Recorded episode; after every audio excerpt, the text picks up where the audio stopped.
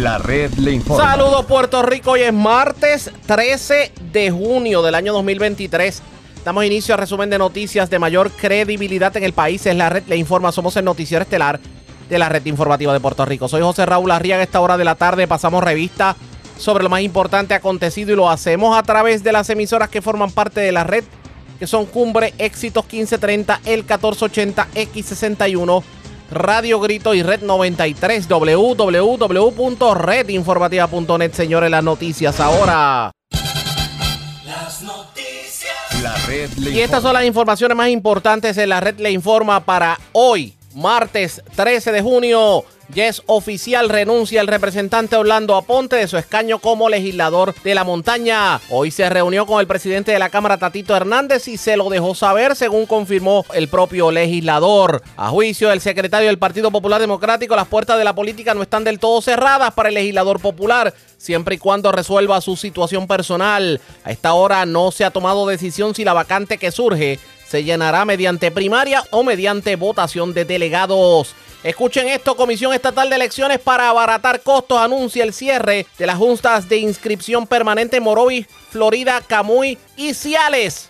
Tendrán que personarse por Arecibo para poder hacer gestiones electorales. El 20% de las pequeñas y medianas empresas pudieran cerrar por causa del plan de ajuste de la Autoridad de Energía Eléctrica. Eso concluyó un análisis del Centro Unido de Detallistas, organización que ha escrito a la juez Laura Taylor Swain para oponerse a los posibles cargos en la factura de la luz para pagar a los bonistas. Mientras también políticos y organizaciones ambientalistas presentaron su oposición al controversial plan. Confirman deterioro del cuadro de salud de la ex primera dama Piti Gándara por su condición de cáncer. 20 arrestados en operativo de la policía en Vega Alta. Entre los detenidos figuran peligrosos gatilleros. Tras la reja joven que agredió a su pareja embarazada y la amenazó con destornillador en barrio Buenos Aires. Telares, mientras arrestan dos personas por violencia de género en Barceloneta y Quebradillas. Muere septuagenario tras caer por escaleras en apartamento del sector Bélgica de Ponce. En condición grave, joven que chocó con árbol en carretera 693 de Dorado e incendio consumió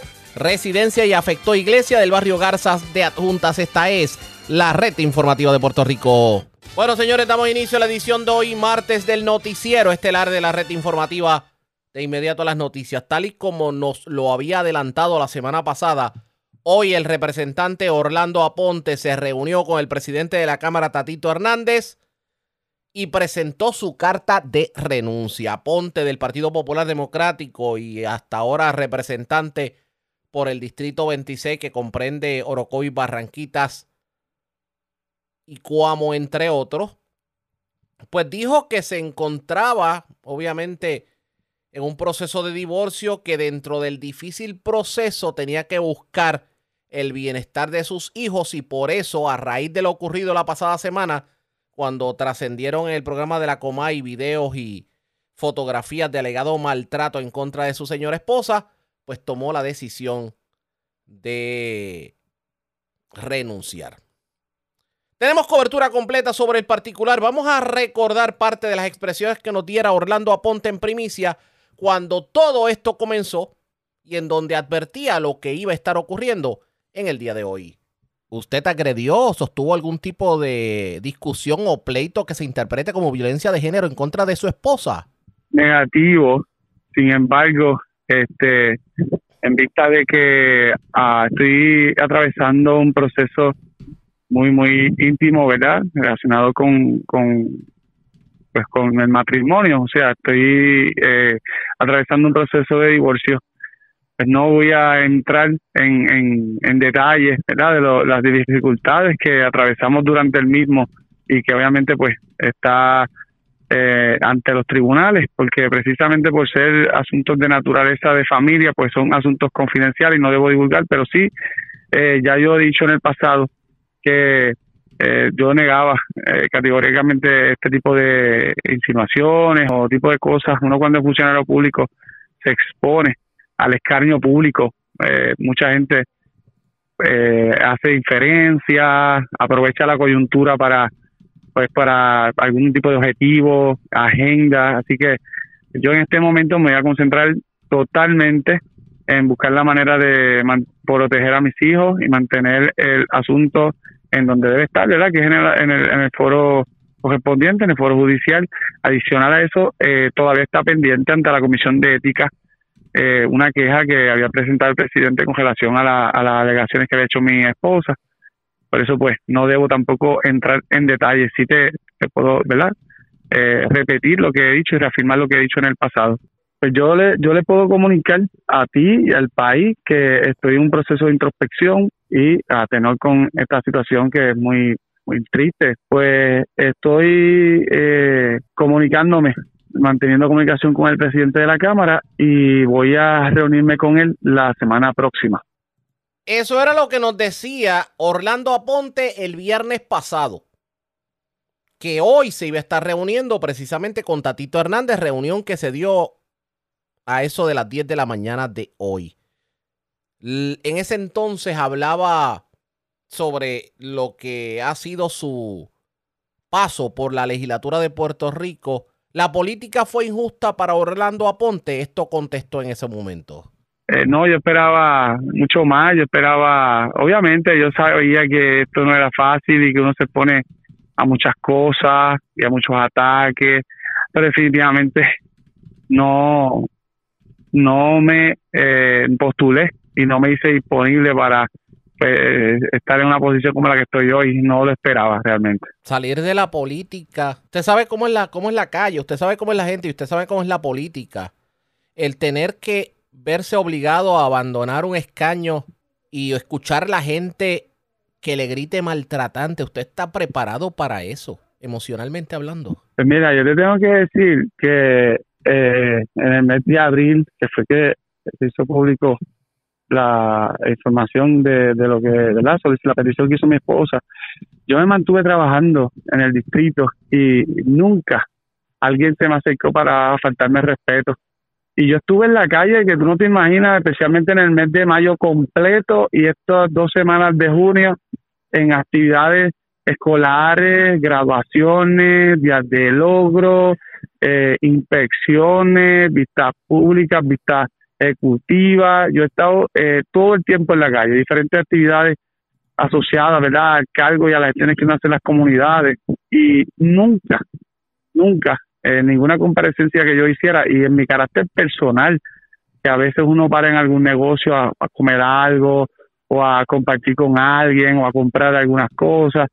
Yo lo que recibí fueron muestras de cariño y apoyo de mi gente. Así que no tengo razones para pensar que eso va a cambiar, independientemente la el futuro que me depare, la elección que yo, yo, yo, determine, la determinación que yo anuncie eh, de, de, hacer lo que vaya a hacer con mi futuro político. Eh, la gente sabe que, que en cuanto a mi función legislativa es impecable.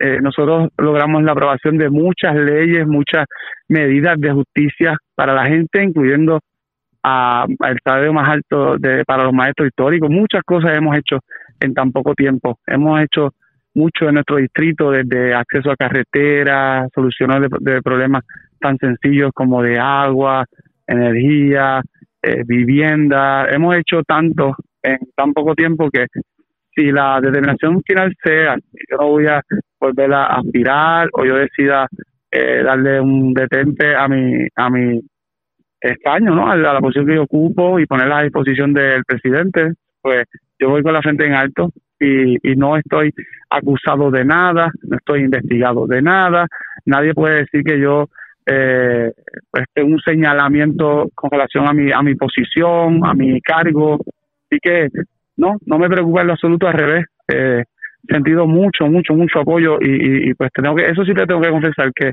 que fue para mi sorpresa porque eh, yo pensaba que pues en una posición como esta, estar en, en una posición pública, pues iba a ser, ¿verdad? ante unas alegaciones tan tan serias, tan delicadas, pues iba a ser eh, quizás objeto, como tú dices, de algún ataque, pero a Dios gracias, mucha gente me conoce y sabe la calidad de ser humano que yo soy y, y estoy con la frente en alto, estoy tranquilo y estoy muy positivo, estoy fortalecido. Tengo que enfocarme en buscar la manera de, proteger a mis hijos sobre cualquier cosa y si eso significa que tenga que poner a disposición eh, mi escaño, mi trabajo, para que ellos estén protegidos de cualquier situación, ataque, del escaño público, pues eh, ellos están para mí son mi prioridad siempre.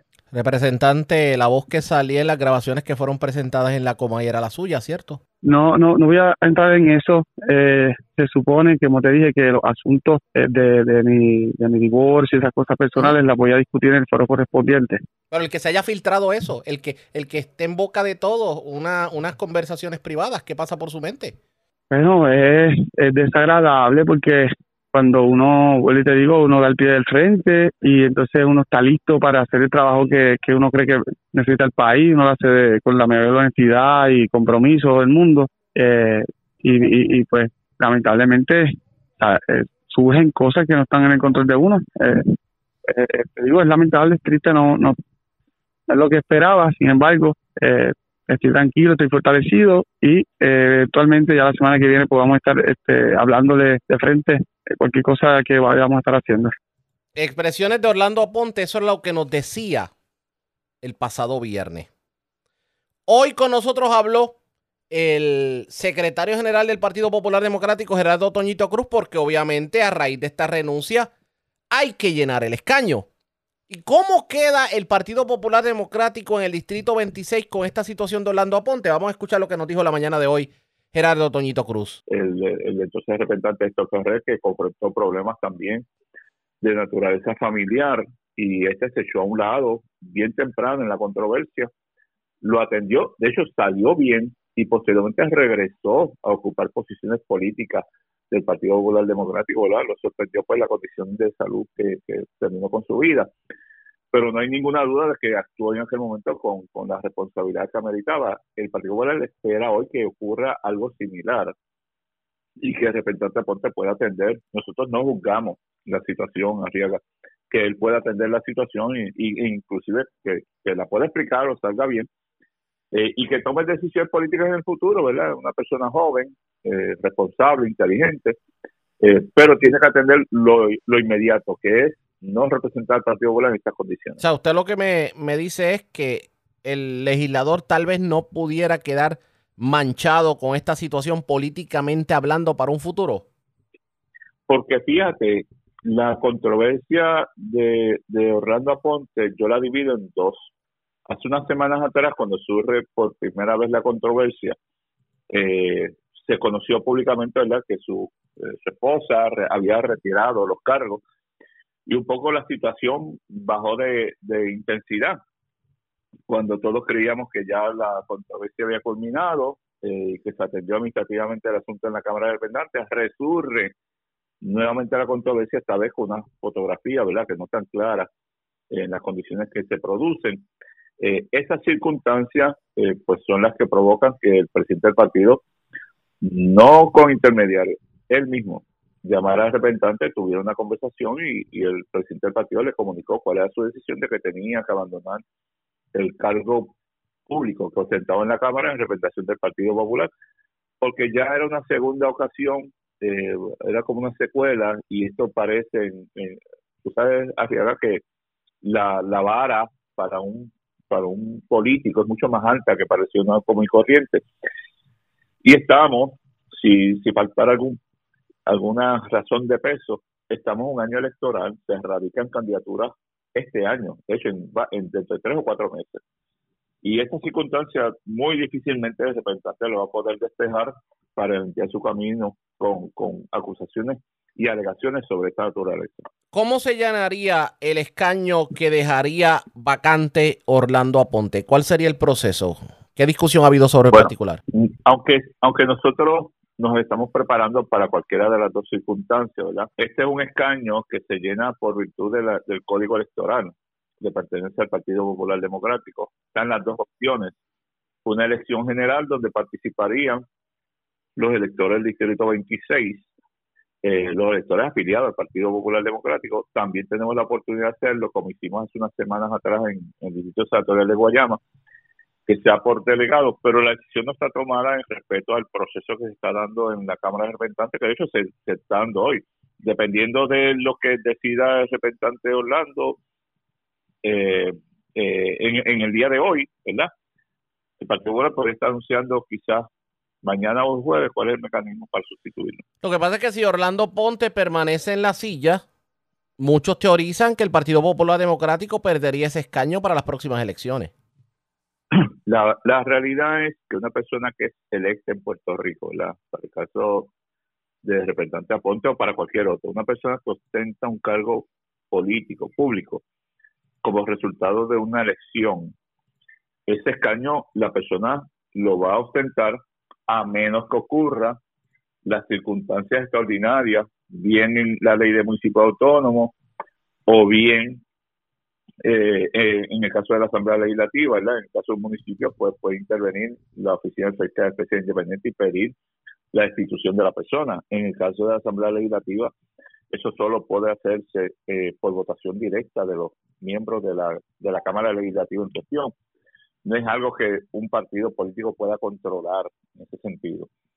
Así que hay que esperar, nosotros esperamos en el buen juicio de representante y que pueda informar al país, pues, el, eh, que ha tomado una decisión sabia, que él atienda el asunto desde afuera, eh, un asunto, ¿verdad?, un poco serio. Yo digo que él es una persona joven, eh, inteligente, y tiene futuro si decide, si responde a esto, ¿verdad? Y, sale de todo bien. Tiene futuro político todavía. Una situación un poquito difícil para el Partido Popular Democrático por el hecho de que el tema de la violencia de género está, digamos, muy caliente en estos tiempos, tantos casos que se están reportando últimamente. Sí, por, por eso te digo, si saliera bien, ¿verdad? Eh, yo espero que así sea. Él puede eh, regresar. Eh, estoy hablando del caso de Héctor Herrera, hay otras personas también que están en el ambiente público político que han tenido problemas de esta naturaleza y están hoy en los medios. Todo depende de que salga bien, porque si sale mal, pues ahí se acabó la carrera política de la persona. Pero lo que es esencial, ¿verdad? En el caso de, del que estamos hablando, es que una persona que tiene estos problemas, por lo que te dije, la vara es muy alta para el político. Eh, lo ideal, la recomendación siempre va a ser que lo atienda desde afuera, eh, que deje ser blanco eh, de, la controversia pública y que lo logren resolver de una forma un poco más privada. No deja de ser funcionario, figura pública el otro día, pero no ostentar el cargo público, pues le va a ayudar mucho a atender esto en un nivel un poco más privado. Si lo hace así. Si se mantiene el cargo público todavía pues va a ser la atención de los medios de comunicación y con muchísima razón, ¿verdad? Pues tiene una responsabilidad de representarnos a todos nosotros a través de los medios de comunicación y van a tener que informar lo que esté ocurriendo día a día sobre esta controversia. Y lo que se pretende es que lo pueda hacer de la manera privada posible, ¿verdad? Y que salga bien. Esa es la verdad. Expresiones del secretario del Partido Popular Democrático, Gerardo Toñito Cruz. Así las cosas, hay que ver qué va a hacer el Partido Popular Democrático para llenar la vacante que surge tras eh, la salida eventual de la legislatura del representante Orlando Aponte. Eh, ¿Cómo se llenará el escaño? ¿Será con una elección? ¿Será por votación de delegados como se hizo en el caso del nuevo senador del distrito de Guayama? Eso está por verse. Así que pendientes a la red informativa de Puerto Rico. De hecho, sobre el mismo tema se expresó el presidente del Partido Popular Democrático, Jesús Manuel Ortiz, y dijo lo siguiente en declaraciones escritas, y vamos a citar parte de las declaraciones. La renuncia del representante Orlando Aponte es el camino correcto. Ahora puede enfocar sus esfuerzos a atender el proceso que atraviesa él y su familia, mientras el Partido Popular Democrático continúa su trabajo para atender los problemas que vive Puerto Rico. Consciente de la premura con la que debemos atender el asunto para el partido y para la delegación del Partido Popular en la Cámara, estaremos preparando el proceso de elección para elegir el sustituto de forma ágil irresponsable. Agradezco la, la disponibilidad del compañero Orlando Aponte para trabajar por el Partido Popular y su distrito 26. Eso es lo que dice el representante y presidente del Partido Popular Democrático, Jesús Manuel Ortiz. Y otro de los que tuvo la oportunidad de expresarse fue el presidente de la Cámara, Tatito Hernández, y dijo lo siguiente. En la mañana de hoy, luego de un diálogo, luego de un diálogo honesto, el representante Orlando Aponte me entregó oficialmente la carta de renuncia a su escaño legislativo. Esta es una situación muy lamentable, sin embargo, respetamos la decisión del compañero de anteponer la privacidad de su familia y salvaguardar la imagen del cuerpo legislativo mientras atiende su situación personal. De hecho, el presidente de la Cámara mencionó que este hecho fue atendido diligentemente desde el día 1 y que siguieron todos los procesos éticos correspondientes, los cuales fueron debidamente informados al país y del mismo modo resaltó lo que entiende fue la obra legislativa de Orlando Aponte, indicando que durante su incumbencia como legislador tuvo un buen desempeño y logró la firma de importantes leyes. Esas fueron las expresiones del presidente de la Cámara, Tatito Hernández. Vamos a continuar con este tema, pero antes hacemos lo siguiente. Presentamos las condiciones del tiempo para hoy. Hoy martes, la alta presión superficial continúa, con poco movimiento, sobre el Atlántico Central. Esto traerá un retorno de los vientos superficiales del sureste al área de pronóstico y que se hará más notorio esta noche hasta el jueves. A pesar de que la humedad ha aumentado, estos vientos del sureste mantendrán temperaturas altas en la costa norte y el valle del río Culebrines. Esta tarde, noche y el miércoles se podrán ver algunas lluvias y tronadas, sobre todo en la zona centro y oeste. En el mar, los vientos del sureste entre 15 y 20 nudos inducirán mar agitado en la mayor parte de las aguas regionales. Por lo tanto, los pequeños operadores de embarcaciones debe tener precaución. En general, el oleaje debe permanecer a 6 pies o menos a través de las aguas locales. Existe un riesgo moderado de corrientes marinas a lo largo de la costa norte de Puerto Rico. En la red informativa de Puerto Rico, este fue el informe del tiempo. La red le informa. Señores, regresamos a la red Le Informa. Somos el noticiero estelar de la red informativa. Gracias por compartir con nosotros. Vamos a continuar el tema de la renuncia del representante Orlando Aponte y vamos con la oposición política. Ya tuvimos la oportunidad de escuchar al presidente del Partido Popular, al secretario general, al presidente de la Cámara. Extractos de lo que nos dijo el pasado viernes el propio representante, pero vamos a la oposición. Diálogo a esta hora de la tarde con el, re- con el ex representante Urayoan Hernández. Saludos, buenas tardes, bienvenido a la red informativa. Saludos, saludos a Ariel, a ti y a toda la gente que día tras día te- se conectan contigo. Gracias por compartir con nosotros. Bueno, renuncia Orlando Aponte, indistintamente de su situación personal. Le pregunto, ¿cómo fue ese paso de Orlando Aponte a su juicio por la legislatura de Puerto Rico? Mira, este, ¿cómo te diría? Este, ¿cómo te digo? Él, él pues, ¿verdad? Hizo, hizo su, su trabajo legislativo, eh, tenía su, su presidía una comisión bien importante, que es la comisión de los jurídicos, este, pues, ya que él es, él es abogado de profesión, y pues tenía a su cargo una importante eh, comisión, y de eso pues, yo, como te digo, no, no, no te puedo decir que no porque él estuvo allí, y él tiene sus pares, él, él, pues si hizo el trabajo o no lo hizo, pues es el pueblo, ¿verdad?, que debe de, de, de, de decir o indicar, ¿verdad?, eh, cómo fue ese, ese trabajo que él realizó. Entiendo que tuvo que haber realizado, ¿verdad?, un tipo de legislación en pro de, de los distritos que él, él este, representaba, que, en este caso fue Orocovi, Barranquitas, Villalba, Coamo.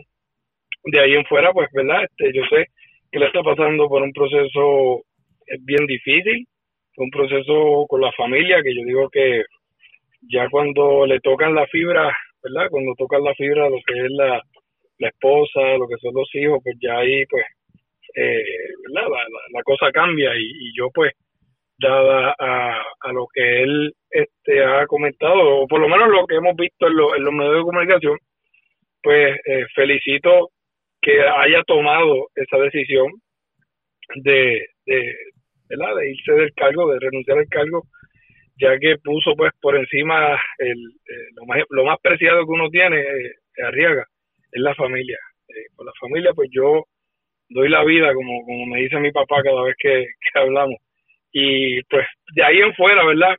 Eh, no, no tendría más, más, más comentarios, ¿verdad? No, no, no, no voy a indagar en algo que, ¿verdad? Algo, algo personal, ¿verdad? Pero sí, lo felicito por él haya to- puesto primero la familia, pues puesto primero el bien de, de los constituyentes, porque yo mismo como constituyente una vez exige explicaciones en, en, en torno a otros, otras cosas que, que uno ve. Y en ese sentido, pues, eh, lo felicito por porque haya tomado la decisión de renunciar. Es fuerte, esto es algo histórico también, pero y lamentable, ¿verdad? Que, que ocurran este tipo de situaciones. pero pues ya entiendo que él tuvo que haber este auto haber, haberse autoevaluado sí sí es bien importante que dada a toda esa información que vimos en, en los medios de comunicación y viendo esa, esas eh, esas acusaciones serias y preocupantes es bien importante que se haga una autoevaluación y pues solicite solicite ayuda profesional. Oye no está de más no está de más que, que, que se que se haga pero sí es bien importante que arregle sus problemas personales, porque el distrito de nosotros eh, exige mucho, mucho trabajo, exige ese contacto directo con el pueblo, y si tú no tienes ese tipo de contacto directo con el pueblo, por X o Y, eh, las situaciones eh, personales, pues entonces no estás haciendo el trabajo para el cual fue electo eh, el representante Orlando Punta. Vamos a ver qué pasa aquí en adelante. El Partido Popular Democrático, a su juicio, ¿cómo queda con esto en el Distrito 26? No, en el Distrito 26 ahora mismo eh, se ponen se ponen las cosas un poco eh, difíciles para el Partido Popular, ya que ahora pues hemos visto ya unos turnovers, ya hemos visto unas unas elecciones en las pasadas, entiendo que fue por, el pueblo de Sidra. Eh, ya con esto pues ya las personas, o por lo menos los constituyentes, pues se van a quedar van a quedar desprovistos de, dirección, ¿verdad? Yo, lamentablemente, eh, eso, el tiempo, pues, nos dio la razón en, muchos aspectos, Ariaga. Y, y ahora el Partido Popular, pues, eh, eh, tiene que tiene el corre y corre, ¿verdad? De buscar candidatos, quién es el que va a estar sustituyéndolo. Tiene que, ellos tendrían, ¿verdad? A su, a su juicio, ¿verdad? De tomar esta sabia decisión de que la persona que escojan o elijan, pues tiene que ser una persona eh, que realmente esté comprometida con el, con el desarrollo de, los pueblos de Orocovi, Barranquita, Villar de Coamo, y que realmente sea una persona la cual este, eche hacia adelante el futuro de todos nosotros. Vamos a estar pendientes. Gracias por haber compartido con nosotros, representante. Buenas tardes. Buenas tardes para usted y toda Era el ex representante Urayoan Hernández. Da la casualidad que Orlando Ponte ganó la contienda en contra de Urayoan Hernández. Fue diplomático a la hora de la reacción. Entiende que es una situación personal de la cual obviamente no se debe ser política. Vamos a ver qué pasa ahora con este escaño porque tiene que ser eh, cubierto en las próximas semanas. Ustedes pendientes a la red informativa. La red le informa. A la pausa cuando regresemos. Decenas de familias recibieron vales para reparación de residencias esto en Aguada, Ñasco, eh, Mayagüez, entre otros municipios. También Moca. Y pues fueron entregados por el representante Jesse Cortés. Hablamos con él sobre el particular, pero aprovechamos para hablar del noroeste. También tenemos que darle seguimiento a lo que está ocurriendo con la salud de la ex primera dama Piti Gándara. Es lo próximo, la pausa, regresamos. La red le informa. Señores, regresamos a la red le informa. Somos el noticiero estelar de la red informativa de Puerto Rico. Gracias por compartir con nosotros. Escuchen esto. La Comisión Estatal de Elecciones está informando a los electores que la Junta de Inscripción Permanente de Morovis va a brindar sus servicios hasta el 14 de junio. Y aquellos electores que necesiten realizar alguna transacción tendrían que ir a Arecibo que de hecho la HIP de Arecibo queda en la antigua biblioteca municipal en la calle Santiago Iglesia. También la Junta de Inscripción Permanente de Florida, Camuy y Ciales van a brindar servicios hasta el próximo viernes 16 de junio y cerrarán para siempre sus puertas. Los electores también tendrían que ir a la región de Arecibo. Les toca un viaje largo definitivamente.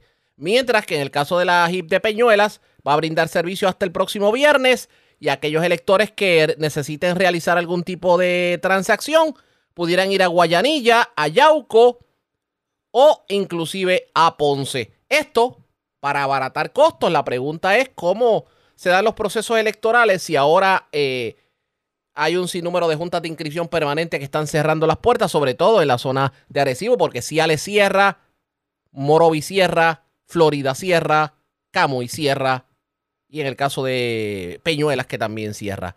A esto le vamos a dar seguimiento. Ustedes pendientes a la red informativa porque vamos a estar buscando reacciones sobre el particular. Mientras cambiamos de tema, porque hoy trascendió que decenas de familias del oeste de Puerto Rico recibieron eh, una serie de vales para reparación de sus viviendas, específicamente 38 familias de Mayagüez, Añasco, Rincón, Aguada y Moca ¿Quién entregó los vales y por qué? En línea telefónica el representante Jesse Cortés. Saludos, buenas tardes, representante. Bienvenido a la red informativa.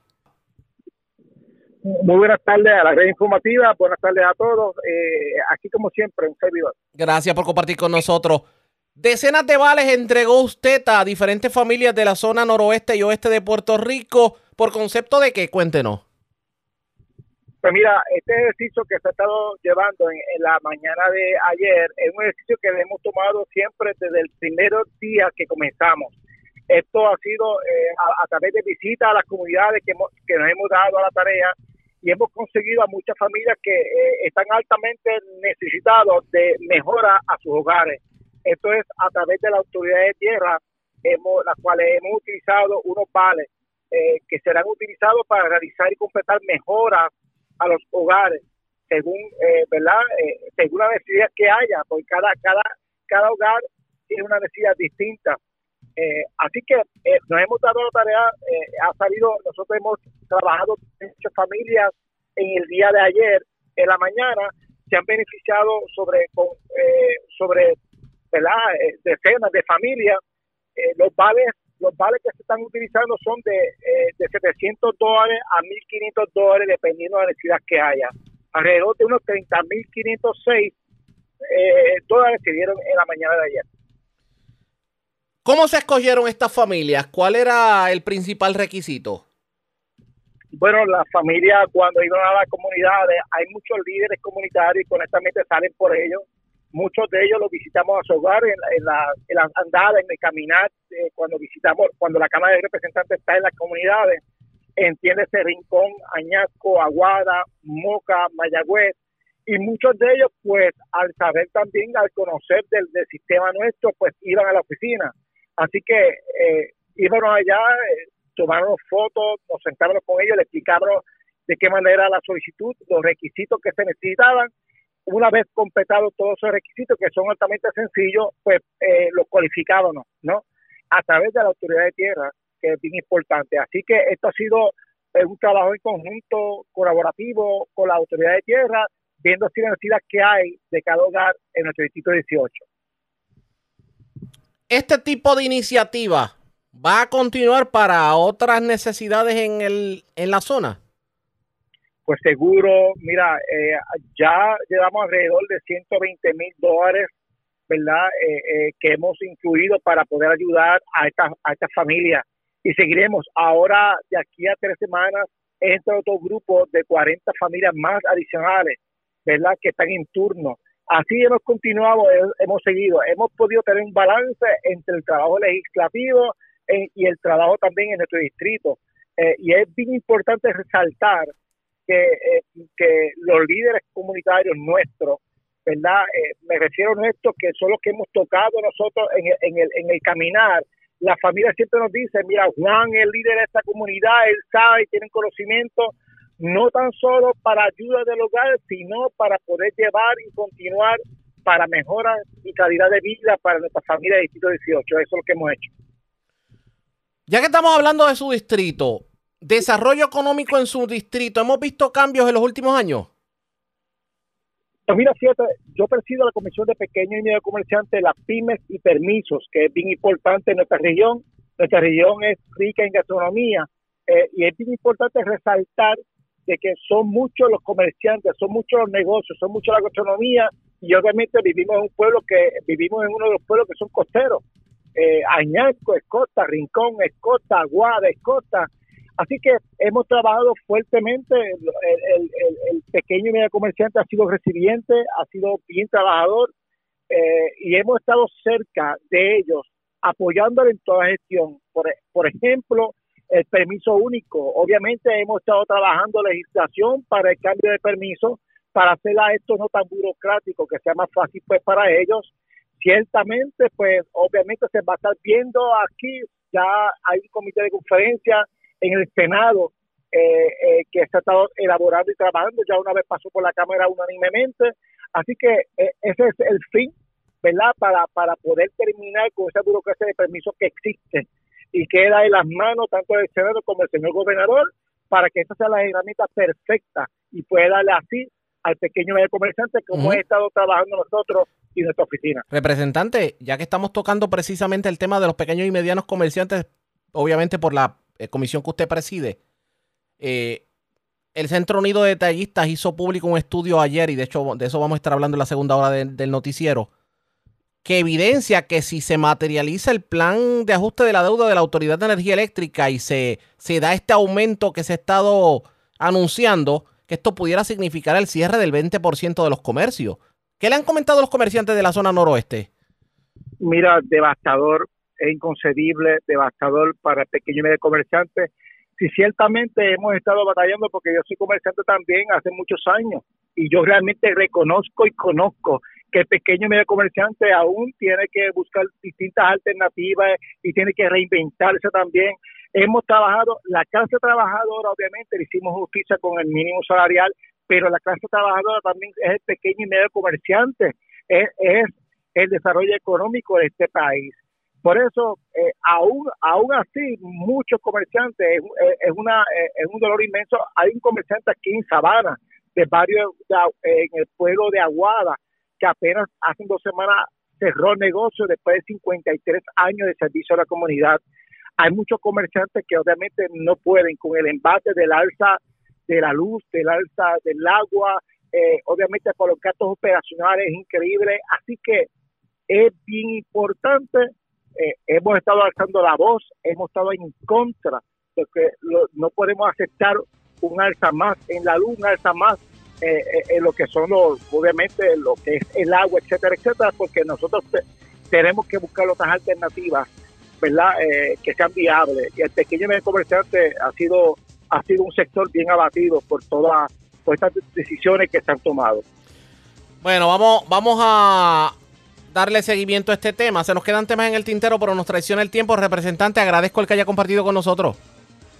Siempre a la orden, un placer estar con ustedes. Como siempre, el representante Jesse Cortés a la pausa cuando regresemos a las noticias del ámbito policíaco más importante, pero vamos a comenzar con información sobre un mega operativo que llevó a cabo la policía en la zona de Vega Alta.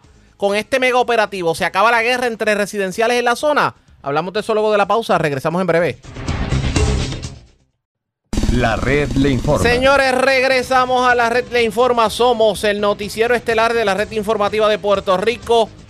Gracias por compartir con nosotros. En la mañana de hoy, la policía de Puerto Rico llevó a cabo un operativo antidrogas. Y sobre todo para sacar de la calle a peligrosos gatilleros en zonas de Vega Alta y Vega Baja. De hecho, eh, las órdenes de arresto por sustancias controladas y armas de fuego están dirigidas contra, estaban dirigidas, debo decir, contra tres grupos criminales que peleaban por el control de los puntos de droga, principalmente en la zona de Vega Alta. Había una guerra entre dos residenciales en Vega Alta precisamente para el control de drogas. Hoy hubo conferencia de prensa sobre el particular. Escuchemos lo que ocurrió en la conferencia de prensa. hoy, mediante una operación confidencial denominada Alto al Punto, los agentes de la Superintendencia Auxiliar en Operaciones Especiales dirigida por el coronel Carlos Cruz lograron identificar a 30 31 integrantes que desempeñan diversas funciones asociadas a la venta de armas y drogas en cada uno de los tres grupos. A 20 de estos se les radicaron cargos en ausencia el viernes pasado, mientras que 11 fueron arrestados ayer, desde ayer y en la madrugada de hoy, durante el diligenciamiento de órdenes de allanamiento. Estos utilizaban la barriada Correa, los residenciales Francisco Vega Sánchez, el residencial Las Violetas de Vega Alta como bases de operaciones para sus actividades ilegales. La investigación arrojó que dos grupos que operan en los residenciales Francisco Vega Sánchez y Las Violetas comenzaron a ver una reducción en sus ventas, mientras que la organización de la barriada Corea aumentó las suyas. A raíz de ello, los grupos de los residenciales comenzaron a buscar clientes en áreas públicas fuera de los residenciales, lo que desató una guerra con la barriada por el control de la clientela de la zona y con ello la actividad violenta. Esta guerra, originada por las tres organizacio- organizaciones criminales, es la responsable del aumento de la incidencia criminal en el municipio de Vega Alta. Por ello, pusimos en marcha una operación para adentrarnos en sus operaciones y desestabilizarlos. Nuestra prioridad es liberar a las comunidades de las garras de estos grupos criminales que no respetan absolutamente a nadie. Entre los imputados figuran un ex policía de nombre William del Valle Cintrón, además otros individuos que están vinculados directamente a un asesinato ocurrido en los pedios de un terminal de carros públicos en los meses recientes. Figuran también múltiples gatilleros al servicio de sus respectivas pandillas y otro individuo que estaba en libertad bajo robatoria. Este tipo de trabajo, este tipo de planes de trabajo lo vamos a seguir llevando en todos los municipios. Tenemos investigaciones bastante adelantadas y Vega Alta no es la excepción. Vamos a continuar con el servicio y con los planes de trabajo que tenemos en Vega Alta para llevar la tranquilidad que ese pueblo merece. Voy a dejar con ustedes a la fiscal general Jessica Correa, quien está directamente, al igual que el secretario de Justicia, Domingo Emanueli, eh, ha puesto a nuestra disposición todos los fiscales relacionados a esta investigación para poder erradicar los cargos. Buenos días a todos y a todas. Eh, como siempre ha sido el compromiso del secretario de Justicia, honorable eh, Domingo Emanuel, y desde que asumió el cargo, el Departamento de Justicia pone a disposición de la policía eh, los fiscales para trabajar en este tipo de trabajo que, que busca erradicar el trasiego de drogas en Puerto Rico. La División de Crimen Organizado, liderada por la fiscal Leilani Vargas, y que voy a pedir que pasen aquí porque ellas fueron las fiscales que directamente trabajaron en este operativo eh, junto a las fiscales Jennifer Reyes y la fiscal eh, Diana Aymat, radicaron 37 denuncias eh, contra 20 imputados de delito por violación a los cargos, violación a la ley de sustancias controladas y ley de armas. Estos cargos fueron presentados en el Tribunal de Primera Instancia de Bayamón, donde eh, la juez Catherine Brunel determinó causa en todos los cargos imputados e impuso una fianza global de 853 mil dólares.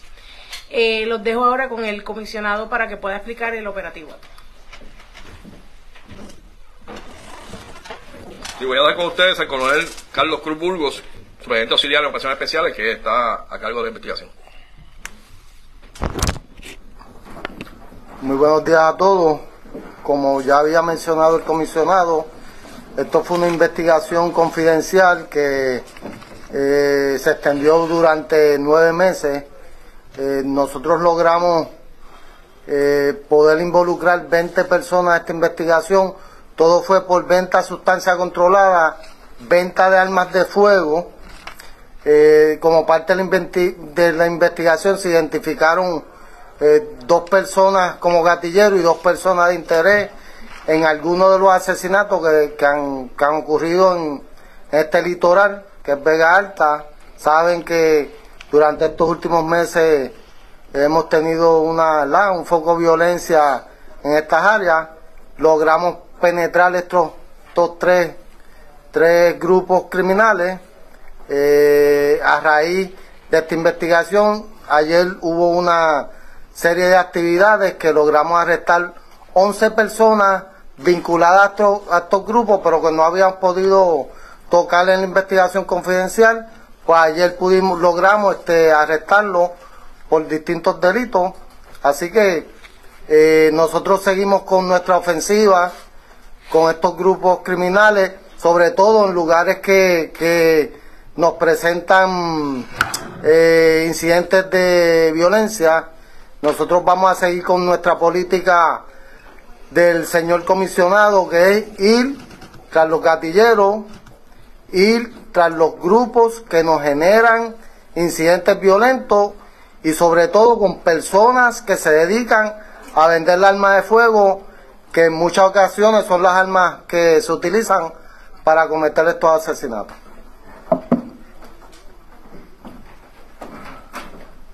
Voy a dejar con ustedes ahora el teniente Iván Bar, que es el coordinador de las divisiones de drogas y narcóticos, para que explique eh, el caso. Eh, esta operación fue llevada a través de un recurso de un agente encubierto. Eh, se hicieron transacciones de sustancias controladas, se compraron armas de fuego.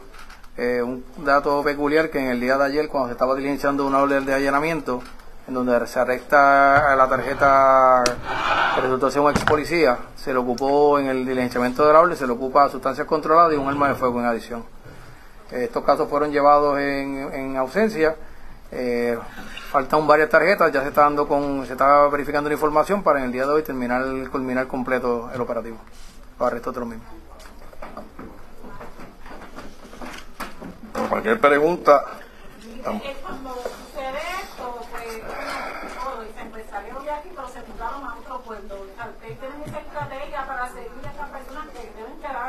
Bueno, por lo menos sí, obvio. Hay investigaciones abiertas todavía, investigación continúa.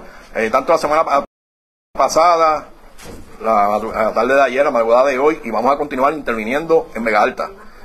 Tenemos investigaciones abiertas, no solamente en Vega Alta, en área metro- metropolitana y en otros lugares. Vamos a continuar con la estrategia, seguimiento al gatillero, segui- seguimiento a estos individuos que cometen actividad criminal continua, para poder encauzarlos en principio por esa actividad criminal por la cual se arreste, en lo que se vincula directamente y se logra recopilar la evidencia para poder erradicar los asesinatos. ¿Y el ex policía de cuándo había sido, había dejado de ser policía? Ok, fue, dejó de ser policía en el año 1993, en febrero de 1993 fue expulsado de la policía de Puerto Rico ¿Por qué? eh, por violencia doméstica. La, la policía de Puerto Rico lo expulsa, la policía de Puerto Rico lo arresta en la, en la mañana de hoy y hoy se le ocupa también una pistola eh, eh, preparada para disparar automático. O sea, él, cogió el camino de, de- del crimen versus la placa. Tengo una duda, entre eso, ¿hay- hay- ¿se identifican menores de edad? No, hasta el momento no. el momento no. Eh, si tenemos el dato, ¿cuánto, aparte de este asesinato que mencionan aquí, eh, cuántos asesinatos han ocurrido en esa área en últimos Bueno, por lo menos que este individuo están vinculados, están vinculados, si no me equivoco, a tres asesinatos. A tres asesinatos. Entonces tengo una duda, porque eh, el- el- la barriada esta, pues en un momento dijo Corea. Corea. No, Corea, es Corea. No, no, no, Corea, Corea, Corea. En el caso del policía, bueno, ex policía, usted mencionó que se arrestó en el día de ayer. Correcto, sí. No, no fue parte del operativo en la mañana de hoy. Bueno, ya fue arrestado, pues se diligenció una orden de registro de allanamiento en su residencia ayer. Se le ocupó arma de fuego, droga, bastante droga. Y, y aún, y tenía también este, una orden de arresto por, por, esta, por esta investigación eh, per se. ¿Alguna, ¿Alguna razón particular por la cual se haya decidido intervenir con él en el día de ayer y no durante el operativo? No, porque bueno, parte de la investigación, pues se decidió liberar una orden de registro de allanamiento avalada por un juez.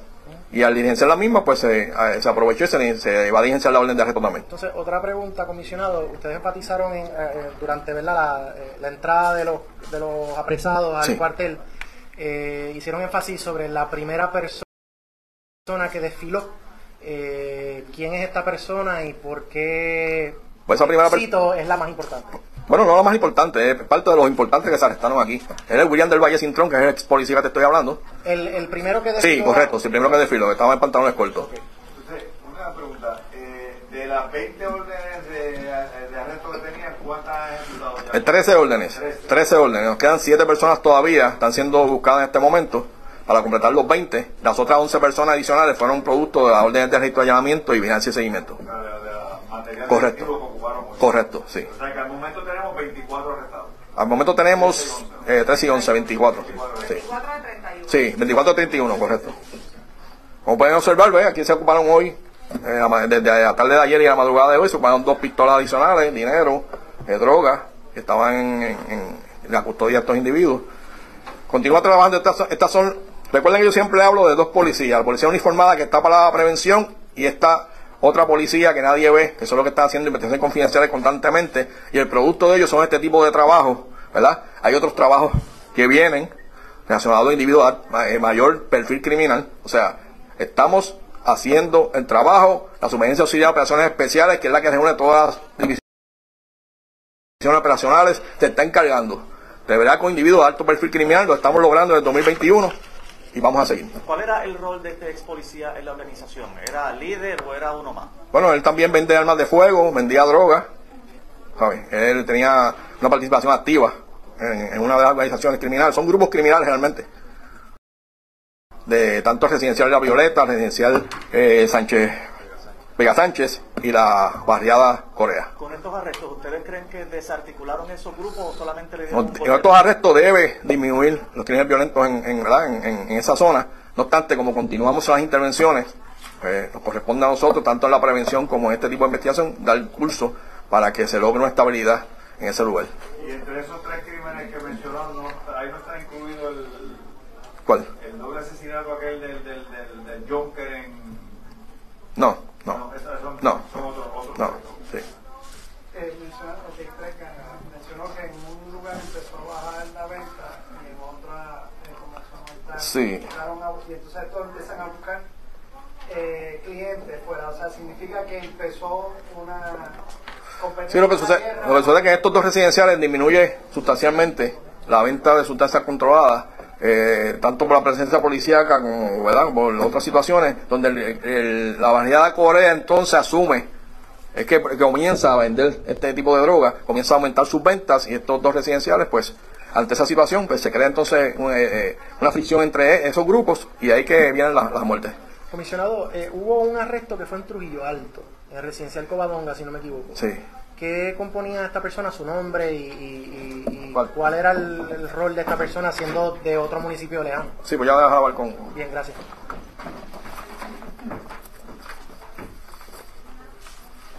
Ok, se, ahí se detuvo a Carlos R. Lleras Díaz. Este individuo era de la organización de Vega Alta, no obstante, aproximadamente hace un mes, eh, cuando empezamos a ubicar las tarjetas, identificamos que en su licencia obtiene una dirección y es que ubicamos entonces en residencial Covadonga. Él nos hizo unas ventas de armas de fuego, dos armas de fuego, nos vendió. Perdóneme, repito. Por ventas de armas de fuego. Él, él le compró a usted. Él nos vendió a nosotros, él nos vendió a nosotros ¿Qué armas tipo de de fuego. arma vendió? Dos pistolas. Dos pistolas Para ser automática, chipeada. Eh, no, regulares, dos pistolas regulares. No obstante, él es contacto de nosotros en Vega Alta, pero cuando empiezan los incidentes violentos, se muda y comienza a vivir con, con su esposa en el residencial Covadonga. Se ubica allá y por eso que se va y se silencia el orden allá. ¿Cuántos de los involucrados se formaron parte de, de algún tipo de transacción con los agentes encubiertos de la policía? No, todos. Todos. Todos los que se han arrestado y los 20 que se, que se van a arrestar en su totalidad están vinculados a, a investigaciones confidenciales con la policía. Comisionado, si podemos usar esta para cerrar, eh, si es que algún compañero no tiene otra pregunta. Eh, este operativo ha sido uno de varios que se han estado dando a lo largo de su incumbencia como comisionado. Eh, una de las críticas que se tiende a, escuchar cuando se dan este tipo de operativos es que, pues, un operativo más, otra vez más. Arrestan, eh, apresan, viene alguien que lo sustituye, todo sigue igual que usted le dice a esas personas que no están confiando en que la labor que ustedes están realizando en el día de hoy es una labor efectiva y que en efecto, como usted dice, va a desembocar en una reducción del crimen en esa área tan afectada que incluso la alcaldesa estaba haciendo llamado público a que ustedes intervinieran porque la cosa se estaba saliendo de control. Pero nada, eh, el, el problema del crimen es un, un problema sumamente complejo, no un problema meramente policíaco. Es, un- es, un- es una situación donde todos como sociedad nos debemos unir, tanto las agencias de ley y orden, agencias estatales, la base de fe, eh, los ciudadanos se tienen que empoderar de su, de sus actividades, ¿verdad? De su, de su, de su entorno. Y la policía de Puerto Rico vamos a continuar haciendo este tipo de operativos, ¿verdad? Vamos a, hacer, vamos a perseverar, porque el que persevera triunfa, y créeme, que vamos a lograr minimizar la incidencia criminal en Puerto Rico. Tenemos hoy menos 55 asesinatos menos, comparado con el año pasado, y aún así, comparado con el 2020, que fue un año de pandemia donde estuvo todo cerrado. Tenemos 580 delitos menos graves, comparado también con el 2020, que fue un año donde todo estuvo prácticamente cerrado. Estamos haciendo el trabajo. Estoy orgulloso de cada uno de mis policías que estamos constantemente haciendo este tipo de operativo, haciendo este tipo de investigación, ¿verdad? Y vamos a, vamos a lograr que minimice la incidencia criminal como se está haciendo hasta ahora y que Puerto Rico puede estar seguro que estamos totalmente comprometidos. Tenemos un grupo experimentado de oficiales. Tenemos eh, eh, policías, cada uno de policías de la división especializada están dando el máximo para que llevar la tranquilidad. ¿Por qué? Porque nosotros somos parte de este pueblo. Nosotros vivimos en Puerto Rico, no estamos ajenos a Puerto Rico, nuestra familia vive en Puerto Rico y nos corresponde a nosotros establecer el orden y la seguridad por la cual, ¿verdad? Juramentamos en, en un momento dado. de los que están prófugos, más o menos cuántos faltan de captura. Faltan siete, pero estamos ahora mismo, tengo grupos de trabajo buscando las siete personas que faltan de esta, de este trabajo, de este operativo. Cuando usted dice 580 delitos graves menos, eh, 580 tipo 1. Sí, grave, grave, graves, correcto. Estas, eh, los líderes de tres gangas fueron arrestados. No, faltan, nos faltan dos. Sí, sí. Y estos a su vez están ligados a otras. Sí, son tres grupos, son, tres grupos eh, de actividad criminal continua en estos tres residenciales. Expresiones del titular de la policía acompañado con personal del Departamento de Justicia. Así las cosas. co- había una guerra entre dos residenciales en Vega Alta. Tres sectores. Las Violetas, Corea y uno de los residenciales en el casco urbano de Vega Alta. Precisamente para el control de drogas y simplemente con estos arrestos que se hicieron el día de hoy, por lo menos la policía espera haber desarticulado el grueso de los puntos que va a terminar ocurriendo pendientes a la red informativa. La red le informa. Vamos a una pausa, identificamos nuestra cadena de emisoras en todo Puerto Rico. Regresamos en breve con más en esta edición de hoy martes del Noticiero Estelar de la red informativa. La red le informa. Señores, iniciamos nuestra segunda hora de programación. El resumen de noticias de mayor credibilidad en el país es la red le informa. Somos el Noticiero Estelar de la red informativa de Puerto Rico, edición de hoy martes 13 de junio. Vamos a continuar pasando revistas sobre lo más importante acontecido y lo hacemos a través de las emisoras que forman parte de la red que son Cumbre Éxitos 1530, el 1480, X61, Radio Grito y Red 93, www.redinformativa.net. Señores, las noticias ahora. Las noticias. La red le Y estas son las informaciones más importantes en la red le informa para hoy, martes 13 de junio. Ya es oficial, renuncia el representante Orlando Aponte de su escaño como legislador de la montaña. Hoy se reunió con el presidente de la Cámara, Tatito Hernández, y se lo dejó saber, según confirmó el propio legislador. A juicio del secretario del Partido Popular Democrático, las puertas de la política no están del todo cerradas para el legislador popular, siempre y cuando resuelva su situación personal. A esta hora no se ha tomado decisión si la vacante que surge se llenará mediante primaria o mediante votación de delegados. Escuchen esto, Comisión Estatal de Elecciones para abaratar costos anuncia el cierre de las juntas de inscripción permanente en Morovis, Florida, Camuy y Ciales. Tendrán que personarse por Arecibo para poder hacer gestiones electorales.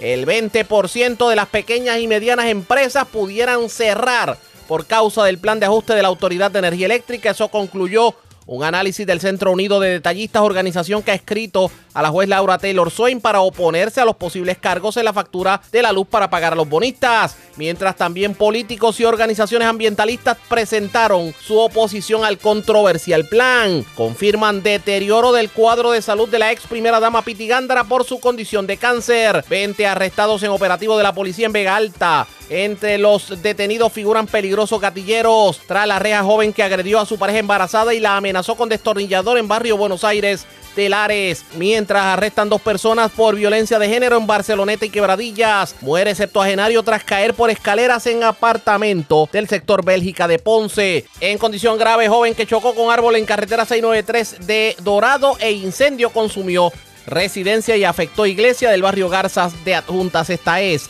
la red informativa de Puerto Rico. Bueno, señores, damos inicio a la segunda hora de programación en noticiero estelar de la red informativa. De inmediato a las noticias, señores, escuchen esto. Si la juez de Distrito Federal Laura Taylor Swain aprueba el aumento propuesto en la factura de electricidad como parte de la reorganización financiera de la Autoridad de Energía Eléctrica, esto pudiera provocar la desaparición en los próximos dos años del 20% del total de las pymes, o sea, de los pequeños y medianos negocios en Puerto Rico. Esa fue la conclusión a la que llegó un estudio que presentó el Centro Unido de Detallistas, pero la situación es más peligrosa y más eh, preocupante, porque según ese mismo estudio, pudieran llover los despidos en los próximos dos años. Pudiéramos estar hablando de que, digamos, 20 a 30 mil despidos se pudieran dar de aquí a los próximos dos años. Vamos a analizar el tema. A esta hora de la tarde, diálogo en vivo con la presidenta del Centro Unido de Detallistas, Lourdes Aponte. Saludos, buenas tardes, bienvenida a la red informativa. Saludos, buenas, buenas tardes y saludos a tu radio escucha. Y gracias por compartir con nosotros hablar de un 20% o más de, los, de las pymes que pudieran verse amenazadas dramáticamente con esto del plan de ajuste de la deuda, sobre todo con ese aumento dramático en, en, la tarifa de la energía eléctrica, eso le para los pelos a cualquiera, porque si ese es el 20% que cierra, no quiero imaginarme el resto de los pequeños y medianos comerciantes. ¿Tan trágica Pues es la lamenta- situación? Sí, le- eh, el, el panorama es, es bastante desalentador. Eh, el aumento en los costos de energía unido a los altos costos operacionales, ¿verdad?, que tiene todo negocio, pudiera provocar el cierre entre un 15% y un 20% de las pymes. Si no se toman medidas, ¿verdad?, de, mitiga- de mitigación y el cierre de, estas empresas pequeñas y medianas pudieran representar entre la, la pérdida, ¿verdad?, de 20 mil a 40 mil empleos directos en estos próximos dos años si no se implementan estrategias que permitan, ¿verdad?, reducir estos costos de hacer negocio. Eh, no podemos perder de perspectiva, ¿verdad?, que las pymes eh, representan el 95% de los establecimientos en la isla y ese 43.6% de los empleos generados en Puerto Rico. Así que específicamente, ¿verdad? La, la, la, mayoría de las pequeñas y medianas empresas que operan en Puerto Rico eh, han estado operando en la isla, eh, atravesando un sinnúmero de, de, de vicisitudes, ¿verdad? Que en el pasado, eh, de aún, aún así todavía no nos hemos podido, ¿verdad? Este, levantar, pero estamos tratando de mantener la operación. Entonces, si a esto le sumamos eh, un posible aumento ahora para, para, para julio, que es que se va a empezar a, a discutir, ¿verdad? Lo, lo de este plan de ajuste eh, y esta decisión que tomemos hoy en día va a repercutir en estas futuras generaciones, porque la decisión de hoy va a afectar al futuro de, Puerto Rico por los próximos 35 años. Y uniéndome a las expresiones también de otros grupos multisectoriales en la que también nosotros eh, nos hemos unido, ¿verdad? En este esfuerzo, este aumento no es un cargo por servicio como las personas se piensan, es un impuesto. O sea, vamos a estar pagando por una garantía de qué?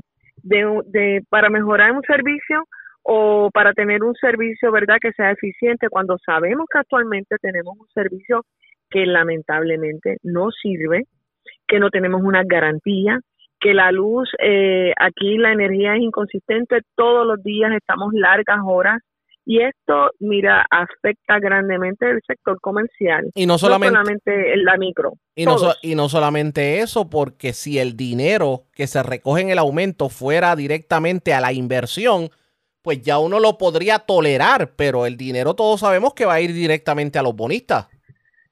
Pues, y entonces, mira, si inicialmente cuando la Junta, ¿verdad?, de Control Fiscal reclamaban que tenían una garantía de cobro y que cubría todos estos ingresos, que tuviera la, la Autoridad de Energía Eléctrica, pero entonces ahí es que viene la, la jueza Taylor Swain, que decide, ¿verdad?, en marzo que no, que solo se cobraban aquella, aquellos ciertos fondos específicos que, que no tenían, ¿verdad?, este, pues eh, no, no, sabíamos y a estas alturas del juego no sabemos realmente porque hay una deuda que no es asegurada, hay unos bonos que no eran asegurados, usted invirtió y usted pues eh, asumía las consecuencias, ¿verdad? si eran asegurados o no. Así que eh, sabemos que la jueza eh, tiene oídos en tierra, como uno dice, ¿verdad? Coloquialmente, que está al pendiente de lo que está sucediendo porque de lo contrario, eh, no hubiese, ¿verdad?, dado la oportunidad a que ayer que se cerraron, ¿verdad?, el, el recibir todo este tipo de, de emociones que en el día de hoy hemos visto en los distintos medios de comunicación y otros sectores, otros grupos que se han unido e incluso eh, las personas este, en su carácter individual también, eh, que, tam, que valga la redundancia, nos pone también en una situación de alerta, donde tenemos una población altamente envejecida, donde tenemos madres solteras que son la, el único ingreso de, de, de del hogar. Eh, o sea, esta situación va a afectar a todos por igual, incluyendo aún a los que puedan estar exentos del pago de, de, de este cargo, porque la realidad es que cuando usted vaya a hacer una compra y de cara a una inflación en un país que recibimos el 85% viene del exterior, eh, donde sabemos que hay unos altos costos en transportación, más todo lo que se ha, lo que ha sucedido, ¿verdad? A nivel mundial, eh, pues mira, lamentablemente esto, esto es preocupante, eh, es alarmante, y es la realidad. Los números están ahí. Eh, aquí nosotros, ¿verdad? Se hizo un estudio, pusimos nuestros recursos, no solamente por el compromiso y la responsabilidad que tenemos, ¿verdad?, con nuestra matrícula, sino también la responsabilidad social que tenemos con nuestro país. Y si el gobierno no ha, ¿verdad?, no ha ejercido, entiéndase, eh, hacer estudios fehacientes, incluso la Junta, y continuamos tomando medidas punitivas sin tomar verdad en consideración lo que esto puede afectar porque sabemos sí que el, el gobierno está tratando verdad de, de, hacer este eh, nuevas ideas aportaciones para hacer el llamado eh, en distintos sectores pero ahí es donde la línea es tan fina que de qué vale todos estos esfuerzos si uno de los bienes esenciales que es principal, porque todos dependemos de, de tener eh, un sistema de energía robusto, no lo tenemos. Así no podemos mantener una economía sostenible. No, definitivamente, pero tratando de irme un poco a la postura del bando contrario. Lo primero que van a alegar, eh, digamos, en la sala de la juez Taylor Swain es que la deuda hay que pagarla sea como sea. ¿Qué se debe pagar de la deuda y cómo, cómo tratamos de buscar un balance entre lo que es la necesidad del pueblo y esto que pudiera afectarnos directamente versus el que los bonistas de alguna manera tienen que cobrar porque nosotros le pedimos prestado. Eh, claro está. Eh, nosotros, ¿verdad? La, la postura siempre ha sido, si hay una deuda, pues vamos a, vamos a los números reales, concretos. Eh, y cuando usted se, ¿verdad? Se acoge a una quiebra, usted se acoge a una quiebra porque está buscando la manera alterna, ¿verdad? De poder cumplir, pero cumplir en unos pagos razonables. Y el llamado siempre ha sido, ¿verdad? Que se establezca un tope, que sea sostenible este, a la economía, ¿verdad? Eh, no porque yo voy ahora mismo eh, arbitrariamente, esto es la cantidad, eh, no es que no queramos pagar, lo que pasa es que no vamos a poder pagar, de nada vale que haga un ajuste, porque mira, ¿saben una cosa? Ya se han movido 57 mil personas, son 57 mil menos abonados que están conectados al sistema de energía eléctrica. Así que si a eso le sumamos las personas que van a estar exentas, es un pequeño grupo los que vamos a estar asumiendo el, este, este cargo. ¿Por cuánto tiempo más? Cuando vamos y cuando vemos que hay un éxodo de la isla, la isla se nos está vaciando. Esta, esta deuda va a ser incobrable porque no va a haber de dónde. Así que el llamado es, vamos a sentarnos, vamos a evaluar los números, mira cómo esto va a impactar y afectar la economía, porque si usted no produce, es como el que tiene un negocio. Si usted no vende, usted no puede mantener su operación. Lo mismo va a pasar. Si en la medida en que nos continuemos, ¿verdad? Limitándonos ante todo, todo este escenario que tenemos, más difícil se van a hacer las cosas y menos ellos van a poder entonces cobrar. Dentro de, Esa es la realidad. Dentro de las pymes, ¿qué sector se ve más afectado con este aumento? Mira, todos, como te menciono, todos se van a ver afectados, pero hay unos sectores en particular que se van a ver grandemente afectados y es la industria de alimentos. Eso no lo podemos, ¿verdad? Este, eh, dejar de mencionar, al contrario, la industria de alimentos, entiéndase lo, los restaurantes, las panaderías, eh, que son servicios, ¿verdad?, esenciales porque todos necesitamos alimentos, no todos los días. Así que los costos ahora mismo con la inflación eh, sabemos que todo está eh, aumentando. Así que es una de las áreas que se va a encarecer grandemente. Eh, supermercado, o sea, todo lo que tiene que ver, ¿verdad? Que necesita energía 24/7 se va a ver sumamente afectado. Esto no pinta bien. Eh, ya por lo menos ayer un sinnúmero de sectores, incluyendo ustedes, pues levantaron su voz de alerta y hay quienes enviaron eh, sus escritos ante la juez Laura Taylor Swain. ¿Tiene esperanza de que pueda, digamos, mediar en todo esto la, la, bueno, la sensatez debe ser la palabra, por parte de aquellos que pretenden cobrarnos 28% de aumento en la energía eléctrica? Pues mira, no soy, como, como uno dice, este, lo último que uno pierde en la vida es la esperanza. Vamos a ver qué terminó corriendo. Todos los recursos, todo, todos los recursos para continuar, ¿verdad? Eh, llevando. Sí, creo que se le. crítica e histórica en nuestro país. Así que nada, vamos, vamos a ver qué pasa. Y como el buen soldado, vamos a morir en la raya, dando la lucha, ¿verdad?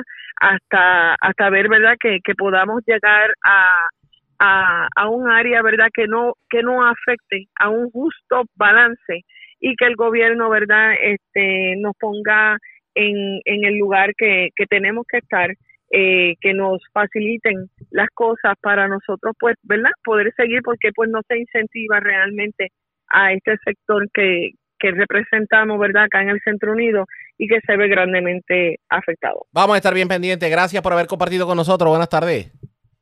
Igualmente, gracias a usted. Era la presidenta del Centro Unido de Detallistas, Lourdes Aponte Rodríguez. Así está la cosa. El temor de los pequeños y medianos comerciantes, y en este caso del Centro Unido, es que un aumento como el que se propone a la tarifa de energía eléctrica pudiera provocar miles de despidos y el cierre del 20% de los negocios. ¿Cuán dramático puede ser eso? ¿Cuán real puede ser eso? Le vamos a dar análisis pendientes a la red informativa. Presentamos las condiciones del tiempo para hoy. Hoy martes, la alta presión superficial continúa, con poco movimiento, sobre el Atlántico Central. Esto traerá un retorno de los vientos superficiales del sureste al área de pronóstico y que se hará más notorio esta noche hasta el jueves. A pesar de que la humedad ha aumentado, estos vientos del sureste mantendrán temperaturas altas en la costa norte y el valle del río Culebrines. Esta tarde, noche y el miércoles se podrán ver algunas lluvias y tronadas, sobre todo en la zona centro y oeste. En el mar, los vientos del sureste entre 15 y 20 nudos inducirán mar agitado en la mayor parte de las aguas regionales. Por lo tanto, los pequeños operadores de embarcaciones debe tener precaución.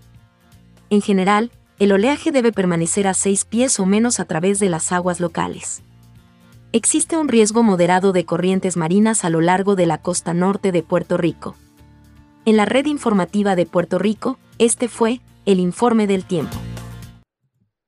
La red le informa. Señores, regresamos a la red le informa, el noticiero estelar de la red informativa. Gracias por compartir con nosotros. No solamente los pequeños y medianos comerciantes están en contra de que se apruebe el plan de ajuste de la deuda de la Autoridad de Energía Eléctrica, lo que pudiera significar un 28% de aumento en la tarifa energética. Hay partidos políticos que también se han expresado en, en, eso, en esos términos. Y uno de ellos fue Proyecto Dignidad, quien de hecho eh, se presentó un, un pedido ante el Tribunal Federal precisamente en oposición a lo que es el plan de ajuste de la deuda. Hubo conferencia de prensa frente al Tribunal Federal. Vamos a escuchar parte de lo ocurrido. Tenemos que enfatizar que nuestro reclamo no se trata de no pagar, se trata de pagar lo que es razonable, de pagar lo que realmente los individuos, las familias y los comerciantes pueden eh, absorber sin colapsar. De eso es que se trata y creo que ha quedado eh, muy bien explicado. Tenemos también que enfatizar que este aumento o posible aumento del que se ha estado hablando y discutiendo no es solamente un aumento directo en la factura de la luz del individuo, de las familias y de los empresarios en el país. Es que además es un aumento agregado en el sentido de que todo, todo servicio, todo producto se va a encarecer porque el comerciante va a tener que subir los precios en la tienda, en el supermercado, en la gasolinera, en la oficina médica, en las escuelas y por lo tanto la vida, el costo de vida va a aumentar, así que se aumenta por partida doble. Lo que usted va a tener que pagar en su casa o en su oficina, más el costo de vida que se va a aumentar, empobreciendo todavía aún más a las familias puertorriqueñas, haciendo cada vez más difícil que se pueda echar para adelante en este país. Y por lo tanto creo que es importante tomar este elemento en consideración, que no es solamente un aumento directo al consumidor, sino que es un aumento en el costo de vida del país que hace más difícil tener calidad de vida en Puerto Rico. Además, quiero añadir que Proyecto Dignidad no solamente está hoy aquí haciendo una expresión clara de rechazo al plan de ajuste propuesto y además haciendo una crítica contundente al liderato político de Puerto Rico, que como ha dicho mi compañero, ha actuado de forma muy tímida ante un asunto tan neurálgico como este, sino que Proyecto Dignidad en su trayectoria como partido y en la legislatura ha estado trabajando el tema de la energía eléctrica de forma continua y de forma puntual. Y hoy no es la excepción. Estamos aquí, en este caso, haciendo no solamente una expresión como partido, en mi caso como senadora por acumulación, sino además en representación de cientos de puertorriqueños que nos hicieron llegar sus mociones para que éstas llegaran en el día de hoy ante la juez Swain, que estará evaluando este plan de ajuste. Con esto nos hacemos eco del reclamo del pueblo puertorriqueño y a Ese era Joan Rodríguez Bebe de Proyecto Dignidad, quienes de hecho también eh, pues, presentaron su, su postura en torno al plan de ajuste de la deuda. Ya ustedes escucharon a los comerciantes, otros sectores políticos también se han expresado sobre el particular, pero resulta, según otra conferencia de prensa que hubo del tema, que parecería que este nuevo plan de ajuste de la deuda le cierra las puertas a la energía renovable, así como usted lo oye, que se supone que lo lógico sería que se eh, impulse más proyectos de energía renovable. Ante la inminente aprobación de este plan, pues ocho organizaciones ambientales y comunitarias aunaron esfuerzos para presentar ante la consideración del Tribunal Federal una objeción a dicho plan. Y según aseguró el grupo, este plan de ajuste de la deuda obstaculiza la transición de la corporación pública a energías renovables, como ha sido la meta trazada por el gobierno para 2050, convirtiéndola en una alternativa más costosa de lo que debería ser. Los representantes legales del grupo aseguraron que el plan de ajuste de la deuda no solo está en violación de la política pública, sino que no hace que la energía alternativa sea viable para el público. Así están las cosas en cuanto al plan de ajuste de la deuda que terminará ocurriendo ustedes pendientes a la red informativa. Vamos a cambiar de tema porque hay nueva información en cuanto a la salud de la ex primera dama Luisa Pitigándara, que ya le habíamos informado la pasada semana que estaba recibiendo eh, tratamiento de cáncer, eh, que el cáncer que padecía se había eh, metastizado y se había pues, pasado a otras partes del cuerpo. Pues hoy se confirma por parte del ex gobernador Aníbal Acevedo Vilá que debido a un reciente deterioro de salud de la ex primera dama, pues se decidió que ya no va a recibir tratamiento contra su metástasis de cáncer y que en su lugar su familia y doctores decidieron enfocar su atención en medicamentos que eviten o reduzcan el dolor que padece. Una situación bastante difícil la que enfrenta Piti Gándara. Vamos a escuchar eh, con voz entrecortada lo que tuvo que decir el exgobernador Aníbal Acevedo Vilá sobre el particular. Eh, hace más de una semana les dejé saber de la condición de salud de Piti. En aquel momento describí su condición como delicada, pero estable. Para ese momento, ella llevaba poco más de una semana hospitalizada, en gran medida a causa de los efectos de la quimioterapia, combinados con su condición de metástasis de cáncer. Eh, quiero profundamente agradecer todas las muestras de cariño, buenas vibraciones y oraciones que le enviaron a ella, a mí y a toda la familia. Hoy, lamentablemente, tengo que informarles que su condición de salud ha ido, se ha ido deteriorando rápidamente. La enfermedad sigue avanzando, lo que ha venido acompañada con terribles momentos de dolor intenso. Ante este cuadro, y en conversación con sus doctores y siguiendo los deseos de ella, Gabriela, Juan Carlos y yo,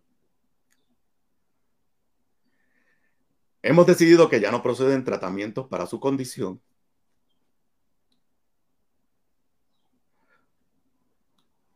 que no es prudente traerla a casa y que todos los esfuerzos vayan dedicados a que en esta última etapa de su vida con nosotros la pase con todos los medicamentos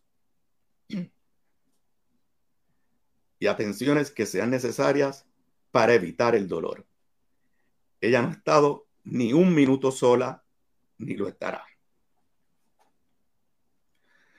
Por eso a todos ustedes que quieren lo mejor para ella y para nosotros, en este momento les pido, además de continuar dándonos el espacio para acompañarla, eleven sus oraciones, envíe sus buenas vibraciones y deseos para que este último tramo lo pase sin dolor. ¿Cuánto va a durar este tramo? Los doctores no saben. Eso su cuerpo y Dios lo decidirán. pero estén seguros, emocional y espiritualmente, Piti ya está lista. Muchas gracias. Una situación lamentable definitivamente la que se atraviesa en estos momentos por parte del ex gobernador Aníbal Acevedo Vilá. Lamentablemente la condición de Piti Gándara pues, se ha complicado dramáticamente y se tomó la decisión como familia de, de no continuar el tratamiento del cáncer y en estos últimos momentos pues procurar que el dolor pues sea más tolerable por parte de la ex primera dama. Eh, pedimos a nombre eh, pues, de nosotros y del pueblo mucha oración para Piti Gándara y que puedan llevar este proceso de una manera tranquila. No es fácil definitivamente este proceso del cáncer. Así que ustedes pendientes a la red informativa que vamos a estar ampliando información sobre el particular. La red le informa. Cuando regresemos vamos a más noticias del ámbito policíaco y mucho más en esta edición de hoy, martes del noticiero estelar de la red informativa. La red le informa. Señores, regresamos a la red le informa. Somos el noticiero estelar de la red informativa edición de hoy. Martes, gracias por compartir con nosotros. Vamos a más noticias del ámbito policíaco. Las autoridades erradicaron cargos criminales contra un joven de 29 años alegadamente agredió a su pareja embarazada y la amenazó con un destornillador y un cuchillo, un hecho ocurrido en el barrio Buenos Aires de Lares. También se, se erradicaron cargos criminales contra dos personas que cometieron violencia de género en hechos separados en Barceloneta y Quebradillas. Y también se erradicaron cargos criminales contra un hombre que alegadamente utilizando la parte plana de un machete agredió a un sexagenario, un hecho ocurrido en un negocio de la zona norte del país. La información la tiene Mayra Ortiz, oficial de prensa de la policía en Arecibo. Saludos, buenas tardes. Buenas tardes. ¿Qué información tenemos? Agentes del negociado de la Policía de Puerto Rico y el Departamento de Justicia de Fiscalía de Utuado radicaron cargos criminales por violencia doméstica, ley de arma y tentativa de asesinato contra un hombre en la tarde del domingo en el Tribunal de Utuado. Estos hechos fueron el 7 y 8 de junio en el barrio Buenos Aires de Lares, José Nieves Pérez, de 29 años, residente del pueblo del área, agredió en diferentes partes de su cuerpo a su pareja, una joven de 21 años que se encuentra en estado de embarazo. La amenazó con un destornillador y un cuchillo. La agente Milagro Gotay del precinto del área, bajo la supervisión del sargento Kevin Vázquez, consultaron el caso con la Fiscalía de Utuado, con la fiscal Cintia Candelaria, quien ordenó radicar los cargos por tentativa, tentativa de asesinato y dos cargos por la ley de alma y tres cargos por violencia doméstica, maltrato agravado cuando se comete contra una mujer embarazada y maltrato mediante amenaza contra Nieves Pérez. El caso fue presentado ante la juez Wanda Rivera del Tribunal de Utuado, luego de escuchar la prueba, determinó causa contra Nieves Pérez y le impuso una fianza de 60 mil dólares, siendo ingresado en la cárcel de Bayamón hasta la vista preliminar. También agentes del negociado de la Policía de Puerto Rico y el Departamento de Justicia de la Fiscalía de Arecibo radicaron cargos por la ley de maltrato de personas de edad contra un hombre en la tarde de ayer en el Tribunal de Arecibo. Estos hechos fueron el domingo 11 de junio a eso de las 3 de la tarde, Carlos Ortiz Olmo, de 51 años y residente del pueblo de Barceloneta, discutió y agredió con la parte plana del machete a un señor de 66 años en el negocio Muñequito de arena del barrio Punta Palma en el pueblo de Barceloneta. El agente Carlos Cortés del distrito de Barceloneta consultó el caso con la fiscal Yolanda Pitino, quien ordenó radicar cargo por la ley de maltrato de edad a persona de edad avanzada y ley de armas. El caso se presentó ante el juez Rafael Lugo del Tribunal de Arecibo, luego de escuchar la prueba, determinó causa y le fijó una fianza de 10 mil dólares, la cual prestó y quedó bajo supervisión electrónica hasta la vista preliminar. También agentes adscritos a la División de Violencia Doméstica del área Arecibo, en conjunto al Departamento de Justicia, radicaron cargos criminales en la tarde de ayer contra Michael Rosado, de 39 años, residente del pueblo de Barceloneta. Estos hechos fueron el 11 de junio del año en curso en el pueblo de Barceloneta. El imputado alegadamente a su pareja le profirió palabras soeces y la golpeó con el dash de su vehículo. Además, le arrancó el espejo retrovisor frontal, provocando que se estillara el cristal. Este caso se consultó con el fiscal Alexander Hernández, quien instruyó radicar cargo por violencia doméstica, maltrato y daño. El caso fue presentado ante la juez Cintia Rizarri quien luego de escuchar la prueba determinó causa por los delitos antes mencionados y le fijó una fianza de 10 mil dólares, la cual no prestó siendo ingresado en la cárcel de Bayamón hasta la vista preliminar. Investiga la agente Noel Berrío Rodríguez del negociado de la Policía de Puerto Rico, adscrito a la División de Violencia Doméstica del área de. Por otra parte, agente adscrita a la División de Violencia Doméstica del área de Arecibo, en conjunto al Departamento de Justicia, radicaron cargos criminales en la tarde de ayer contra Richard Poventu Castillo, de 43 años, residente del pueblo de, Quebradilla. Estos hechos fueron entre el 6 y el 11 de junio del año en curso en el pueblo de Quebradilla. El imputado alegadamente agredió y le lanzó con objeto contundente a su pareja. Este caso se consultó con el fiscal Alexander Hernández Hernández, quien instruyó radical dos cargos por violencia doméstica, maltrato. El caso fue presentado ante el juez Rafael Lugos Morales del Tribunal de Primera Instancia de Arecibo, quien luego de escuchar la prueba determinó causa por los delitos antes mencionados y le fijó una fianza global de 15 mil dólares, la cual prestó a través de OSAT hasta la vista preliminar. Gracias por la información. Buenas tardes. Buenas tardes. Gracias, era Mayra Ortiz, oficial de prensa de la Policía en Arecibo del Norte. Vamos a la zona noreste del país, bueno, al este como tal, porque las autoridades arrestaron a un hombre de, de 38 años. Era buscado por violencia de género. Aparentemente pesaba contraer una fianza de 50 mil dólares por haber agredido y amenazado a su pareja. Hecho ocurrido en Humacao. La información la tiene Marcos Rivera, oficial de prensa de la Policía en el Este. Saludos, buenas tardes. Sí, buenas tardes. Tenemos que agente adscrito del negociado de la Policía de Puerto Rico, de la División de Inteligencia de Arresto de Humacao, diligenciaron una orden de arresto contra Kevin Díaz San Santiago, de 38 años y vecino de Humacao, por violación a la ley de prevención e intervención con la violencia doméstica. Según se informó, los hechos ocurrieron para el 10 de junio de este año en el municipio de Humacao y contra Díaz Santiago pesaba una orden de arresto por una fianza global de 50 mil dólares por este agredir y amenazar a su pareja. El arrestado fue llevado ante el juez Carlos Capó, quien realizó la advertencia de ley, el cual ordenó su ingreso en el complejo correccional de Bayamón al este no poder prestar la fianza impuesta. La vista preliminar fue señalada para el 27 de junio de este año y el agente Luis Rosa, supervisado por, esa, por el agente Jorge Padilla, estuvo a cargo del diligenciamiento. Gracias por la información. Buenas tardes. Buenas tardes. Gracias, era Marcos Rivera, oficial de prensa de la policía en Humacao, de la zona este. Vamos a la metropolitana, bueno, a la norte como tal, porque en condición de cuidado se encuentra un joven de 21 años que aparentemente conducía exceso de velocidad por la carretera 693, esto cerca a la urbanización sabanera de Dorado. Perdió el control de su vehículo y chocó con un árbol en la vía de rodaje. Wanda Santana, oficial de prensa de la policía en Bayamón, con detalles. Saludos, buenas tardes. Buenas tardes para usted y para ¿Qué todos. información tenemos? Agentes del negociado de la Policía de Puerto Rico investigaron un accidente de carácter grave con objeto fijo reportado a eso de la 1 y 29 de la madrugada de hoy martes, ocurrido en la carretera 693, kilómetro 4.1, al lado de la urbanización Sabanera en Dorado. De acuerdo a la información preliminar, una llamada a través del sistema de emergencias 911 alertó a la policía sobre el accidente.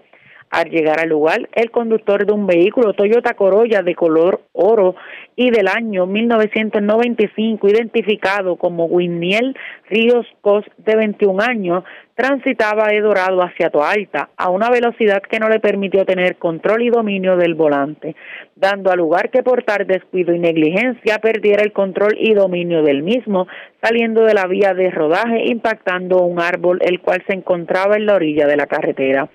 Debido al accidente, Ríos Cos resultó con heridas de gravedad, siendo transportado al centro médico en Río Piedra, donde fue atendido por el doctor Héctor Sánchez, quien diagnosticó múltiples traumas con hueso expuesto. Al momento su condición es de cuidado.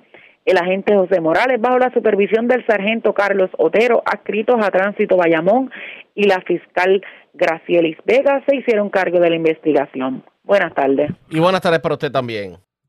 Gracias, era Wanda Santana, oficial de prensa de la policía en Bayamón. Nos quedamos en la zona metropolitana porque una persona murió en medio de una pelea que se reportó en la urbanización Reparto Landrao en Puerto Nuevo. Una persona aparentemente hirió a otra con, con un arma blanca y esa persona herida murió, pero el agresor fue arrestado posteriormente por las autoridades y se le estarían radicando los cargos correspondientes. Ramón González García, oficial de prensa de la policía en el cuartel general con detalles. Saludos, buenas tardes. Buenas tardes. ¿Qué información tenemos? En la noche de ayer, en la calle Amur, en la organización Reparto Landrao en Puerto Nuevo, fue reportada una pelea mediante llamada telefónica al sistema de emergencia 911. De acuerdo a la investigación preliminar, al llegar agentes del negociado de la Policía de Puerto Rico, fueron encontradas dos personas heridas de arma blanca. Al lugar se personó la unidad de emergencias médicas, quienes le brindaron los primeros auxilios a ambos heridos los cuales fueron trasladados al Hospital Centro Médico de Río Piedras. Uno de los heridos, identificado como Carlos Hernández Colón, de 65 años y residente de San Juan, falleció mientras recibía asistencia médica, debido a las heridas en el brazo derecho y una herida en el costado izquierdo. El otro herido se encuentra recluido en condición estable. Relacionado a estos hechos, fue arrestado un hombre de 53 años de edad, y los agentes del negociado de la policía adscritos a la División de Homicidios San Juan en horas de la madrugada de hoy consultarán caso en Fiscalía de turno para radicar cargos correspondientes. Gracias por la información. Buenas tardes. Bien, buenas tardes. Gracias, era Ramón García, oficial de prensa de la policía en el cuartel general. Nos quedamos en la zona metropolitana porque tres personas fueron arrestadas. Esto en el barrio San Isidro de Canóvana. Estas personas pues viajaban en un vehículo y se le ocuparon tres pistolas, sustancias controladas y dinero en efectivo. Yachira Velázquez Cruz, oficial de prensa de la policía en la zona noreste con detalles. Saludos, buenas tardes. Hola, buenas saludos. Gracias. ¿Qué información tenemos sobre el particular? Agentes del negocio de la Policía de Puerto Rico, adscritos al distrito de Canovanas, arrestaron a tres hombres por violaciones a la ley de armas. Esto tras un seguimiento en el barrio San Isidro de Canóvanas. Según informó, la policía intervino con los sujetos, quienes se encontraban a bordo de un vehículo Mitsubishi Mirage color gris por varias violaciones a la ley 22 de tránsito en la carretera 188 intersección calle 22 del mismo municipio. Posteriormente fueron puestos bajo arresto. A esto se le ocuparon tres pistolas, sustancias controladas y dineros en efectivo. Durante la mañana de hoy, el agente José Delgado, adscrito al distrito de Canómanas, consultará el caso con el fiscal de turno para la erradicación de cargos correspondientes. Gracias por la información. Buenas tardes. Que pase buenas tardes. Gracias, era Yachira Velázquez, oficial de prensa de la policía en Carolina de la zona metropolitana. Vamos a la noreste porque desconocidos se llevaron piezas de una embarcación en el balneario La Monserrate en Luquillo. La información la tiene Daniel Fuentes, oficial de prensa de la policía en Fardo. Saludos, buenas tardes. Saludos, buenas tardes. Eh, un hurto de piezas de embarcación fue reportado a las 3 y 44 de la tarde de ayer lunes. Esto fue en el balneario de la Monserrate, sector Punta Bandera, en Luquillo. Según eh, se informó, eh, informó el creyente, al llegar al lugar antes mencionado, alguien le hurtó un motor eh, marca Yamaha 90 del año 2004, eh, perteneciente a su embarcación de cabina abierta de 18 pies de lora. Eh, la propiedad fue valorada en 4 mil dólares aproximados. Agentes adscritos de 6 áreas Fajardo eh, de negociar la Policía de Puerto Rico continúan con la investigación. Eso es lo que tenemos al momento. Buenas tardes. Gracias, era Daniel Fuentes, oficial de prensa de la policía en Fajardo, de la zona noreste. Vamos al sur de Puerto Rico. Las autoridades investigan la muerte de un, sexa, de un septuagenario. Aparentemente cayó de una escalera, de las, por las escaleras de su apartamento y pues se dio un golpe y murió. Esto ocurrió en la calle Chile del barrio Bélgica de Ponce. Además, en Juana Díaz, una persona fue arrestada en una estación de gasolina, aparentemente con arma de fuego. Le erradicaron los cargos criminales correspondientes. Luz Morel, oficial de prensa de la policía en Ponce, con detalles. Saludos, buenas tardes. Sí, muy buenas tardes a todos. En horas de la mañana de hoy, martes, fue reportado un incidente sobre una persona muerta en medio de un incidente desgraciado que fue reportado a eso de las 6 y 26 de la mañana de hoy. Hechos ocurridos en la calle Chile, en el barrio Bélgica de Ponce, según información recibida. Inicialmente fue, eh, informaron mediante llamada al sistema 911, donde alertaron a la policía sobre una persona que sufrió caída. Al llegar los patrulleros al lugar, estos informaron que fue encontrado en área de la escalera de la residencia el cuerpo de un hombre de aproximadamente 70 años. Paramédicos de emergencias médicas municipales llegaron al lugar y determinaron ausencia de signos vitales. El agente Gar Blanco del precinto Ponce este, realizó la investigación preliminar y a su vez consultó con la fiscal de turno, la cual instruyó que se le diera conocimiento al personal del Cuerpo de Investigaciones Criminales, quienes se encontraban en el lugar. Se estará ampliando información más adelante. También tenemos el arresto de un joven, esto en medio de una intervención eh, realizada en, en Juanadía en horas de la noche de ayer lunes, donde eh, al efectuar el arresto, esta di- dicha intervención eh, fue eh, arrestado a un joven de 20 años, ya que a este le fue ocupada una pistola Glock modelo 31 calibre 357.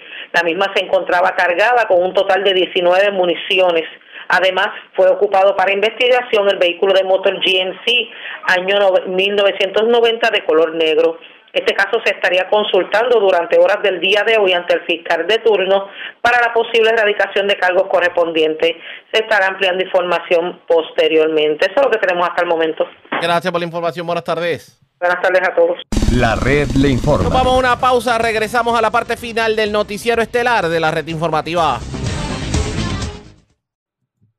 La red le informa. Bueno, señores, regresamos esta vez a la parte final del noticiero estelar de la red informativa de Puerto Rico. Hoy el expresidente Donald Trump tuvo que acudir a una, a una corte en Miami para escuchar la acusación por 37 cargos federales. Estamos hablando de acusaciones que son adicionales a las que ya se habían presentado cargos en la jurisdicción de Nueva York. Estas y otras informaciones, vamos en vivo a la voz de América. Resumimos lo más importante en el ámbito nacional e internacional. El expresidente Donald Trump acude hoy en medio de una gran expectativa a una audiencia en una corte federal del Distrito Sur de Miami y se anticipa una jornada histórica que incluirá manifestaciones a favor y en contra del exmandatario. Celia Mendoza es la enviada especial de La Voz de América a Miami y tiene este informe. El expresidente de los Estados Unidos, Donald Trump, pasó la noche en la Florida, en los alrededores de la Corte Federal del Distrito Sur en Miami. De acuerdo a la información que se ha dado a conocer, pasó la mayor parte de este lunes en la noche tratando de establecer una estrategia legal luego que dos de sus abogados renunciaran el viernes de la semana pasada tras darse a conocer que un gran jurado en el Distrito Sur de la Florida había presentado una declaración aprobando 37 cargos criminales federales en su contra. La mayoría tienen que ver con violaciones a la ley de espionaje. Mientras tanto, el exmandatario llegará durante esta jornada, pasadas las 3 de la tarde, cuando se le presentarán oficialmente los cargos en su contra. De esta manera, se convertirá en el primer expresidente estadounidense en enfrentar cargos criminales a nivel federal. Por otro lado, las autoridades han alertado a los miembros de la policía, quienes estarán trabajando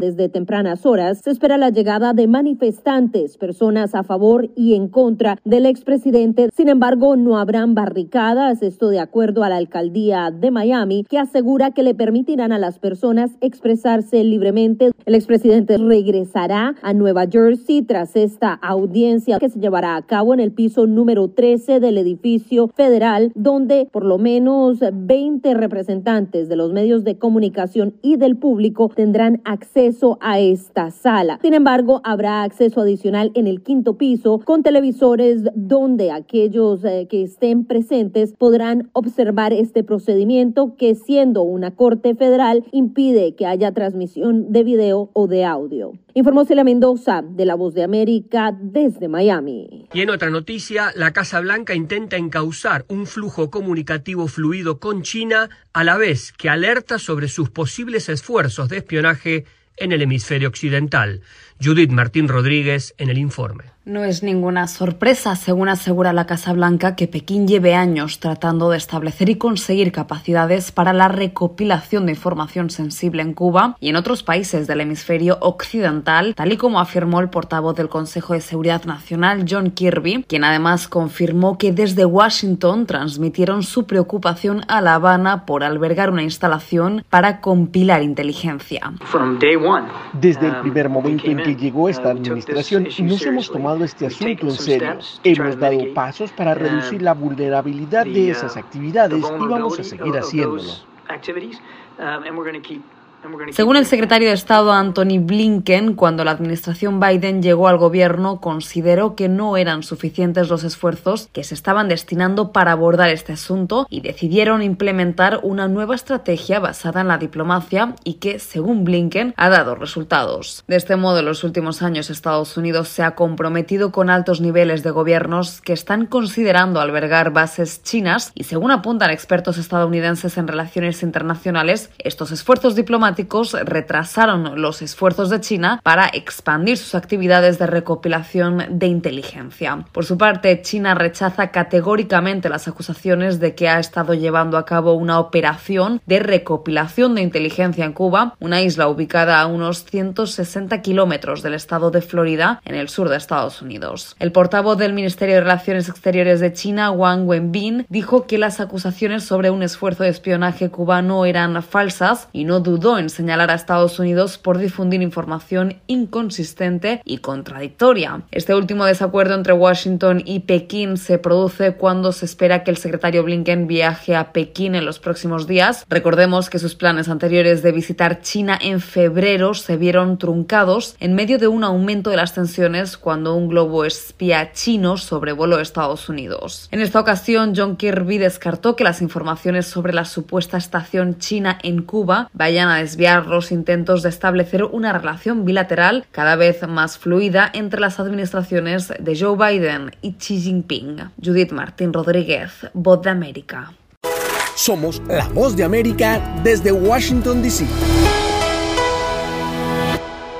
Y en otra información, Guatemala inició el trabajo de las oficinas de movilidad segura para ofrecer vías de inmigración regular hacia Estados Unidos. Eugenia Sagastume tiene el reporte. Un mes después del fin del título 42, Guatemala arrancó con los centros de procesamiento migratorio, conocidos también como oficinas de movilidad segura, anunciados por el gobierno de Estados Unidos como parte de una estrategia bilateral para combatir la migración irregular y que permitirá agendar una cita a través del sitio web movilidadsegura.org para optar a opciones legales de migración, como explica el secretario de Comunicación de la Presidencia, Kevin López. Se inicia con la recepción de la programación de las citas a través del sitio web. Hay que llenar un formulario, hay que ingresar datos y luego se va a programar una cita en el cual eh, ya se le va a expli explicar a las personas de forma personal si son elegibles a optar cualquiera de los mecanismos existentes para migrar hacia los Estados Unidos. El embajador de Estados Unidos acreditado en Guatemala, William Pop, explicó que se trata de un esfuerzo conjunto para desincentivar la migración irregular de los centroamericanos, ya que está dirigido para ciudadanos de los países que son parte del Convenio Centroamericano de Libre Movilidad, CA4. Una plataforma virtual para que los guatemaltecos, salvadoreños, hondureños, nicaragüenses puedan accesar por